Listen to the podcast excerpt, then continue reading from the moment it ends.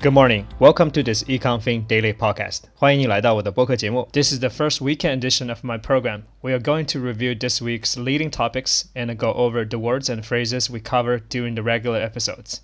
So let's begin. 今天是第一个周末特辑，我们将回顾本周的重要新闻和节目里提到过的单词和短语。好，首先我们回顾一下本周的主要新闻。First is the inflation. On Wednesday, the U.S. reported its highest inflation reading in nearly 40 years.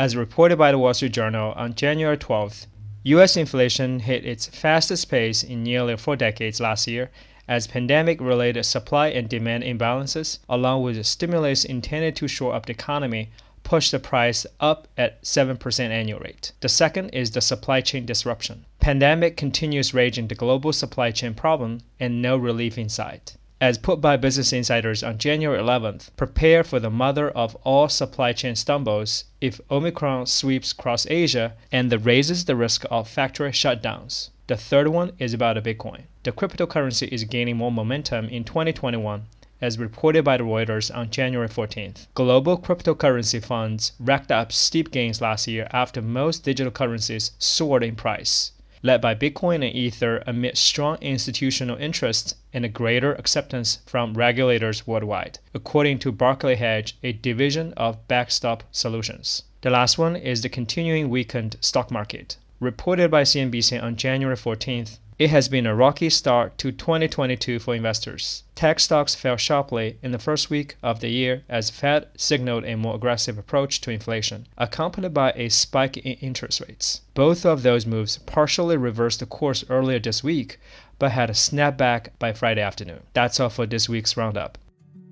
在节目的第二部分，我们回顾一下本周遇到的单词和短语。你可以在今天节目的 show notes 里找到这些单词和短语，或者参考前几期节目的 show notes。We're going to review the words and phrases we covered this week. You can find these words in the show notes of today's program or review the earlier episodes. 在周一的节目里，我们提到了以下几个单词和短语。第一个是 playbook，也就是比赛计划；第二个是 fleet。原来是说舰队，但这里扩展为一个机构或公司的车队或者飞机群。第三个是 caution，也就是 say something as warning 警告的意思。第四个是 dip，也就是下降。第五个是 positive note，也就是好消息、前景乐观的意思。在周二的节目里，我们提到了以下几个单词：第一个是 snap，也就是断裂，在今天的新闻朗读里也用到了这个单词。第二个是 scrutiny，也就是仔细检查。第三个是 crown，原来是皇冠，但在当时的新闻里是指胜利或者某种成就。第四个是 hawkish。是指货币政策的鹰派。第五个是 accrue，累计或者正在发生的。周三的节目里，我们讲解了这五个单词。第一个是 collide，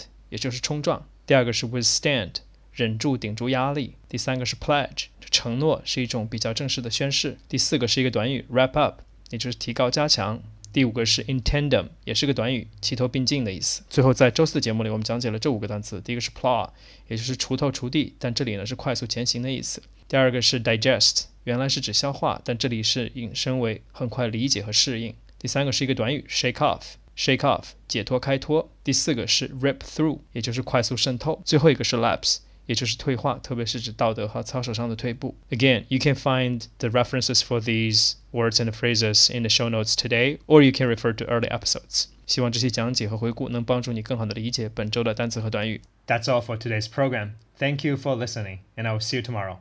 非常感谢你的收听，我们明天再见。